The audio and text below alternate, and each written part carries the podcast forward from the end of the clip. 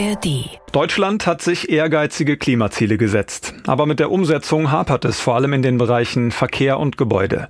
Umweltverbände hatten geklagt und einem Urteil zufolge muss die Bundesregierung sofort gegensteuern.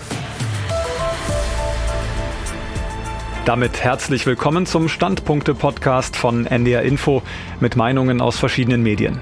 Heute ist Freitag, der 1. Dezember. Ich bin Pascal Küpper.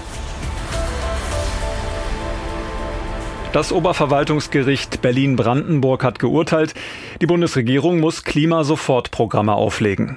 Denkbar wären zum Beispiel ein Tempolimit, die Abschaffung von Steuervorteilen oder auch eine neue Sanierungswelle. Die Bundesregierung will juristisch gegen das Urteil vorgehen. Eine Klatsche für das Möchtegern Klimaschutzprogramm der Bundesregierung, meint die Tagesschau auf ihrer Online-Seite. Es ist ein Urteil, das am Ende wenig Auswirkungen haben mag, weil die Bundesregierung in Revision gehen kann und weil sowieso gerade eine Novelle des Klimaschutzgesetzes im Bundestag debattiert wird. Politisch aber ist das Urteil alles andere als trivial. Es ist mindestens peinlich für eine Regierung, die sich damit brüstet, sich für den Klimaschutz einzusetzen. Darüber hinaus ist das Urteil von Bedeutung, da es zeitlich mitten in die Diskussion zu Sparvorschlägen wegen des Milliardenlochs platzt.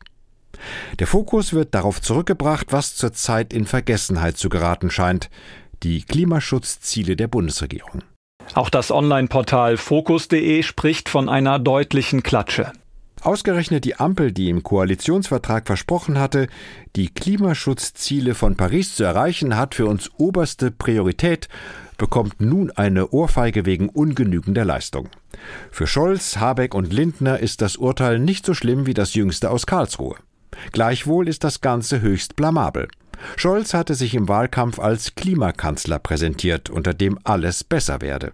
Der Tagesspiegel aus Berlin schreibt, die Ampel muss mit den plumpen Tricks aufhören. Statt zusätzliche Maßnahmen für die Verkehrswende auf den Weg zu bringen und bei der Wärmewende konsequent zu bleiben, entschied sich die Ampel, die Sektorziele im Klimaschutzgesetz einfach abzuschaffen.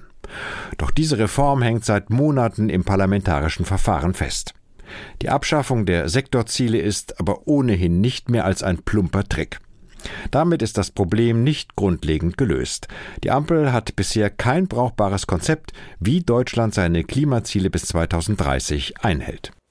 Apropos Klimaziele, das Urteil ist zeitlich mit dem Beginn der Weltklimakonferenz in Dubai zusammengefallen. Dort gab es zum Auftakt einen wegweisenden Beschluss zugunsten armer Staaten.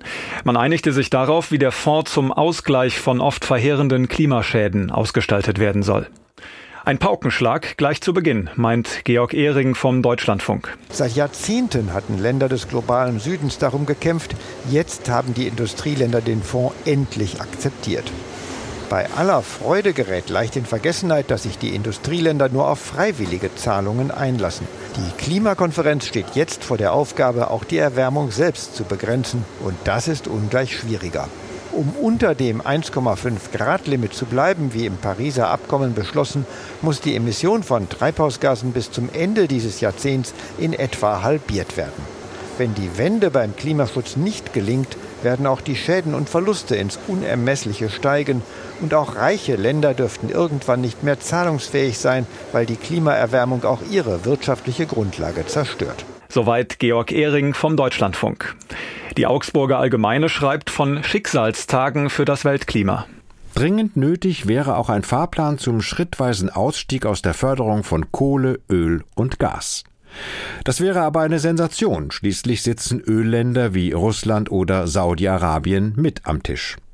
Dazu kommt, dass die Klimakonferenz längst nicht mehr so viel Aufmerksamkeit erfährt, wie dies in den vergangenen Jahren der Fall war. Nach dem Angriff Russlands auf die Ukraine geht es um Verteidigung und die Sicherung der Energieversorgung. Jetzt fordert der Gaza-Krieg zusätzlich Aufmerksamkeit. Auch das Debakel um das Heizgesetz in diesem Sommer trägt dazu bei, dass eine Klimaerschöpfung eintritt. Eine Meinung der Augsburger Allgemeinen.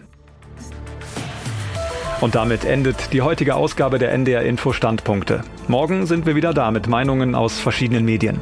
Den Podcast könnt ihr übrigens auch abonnieren, zum Beispiel in der ARD Audiothek.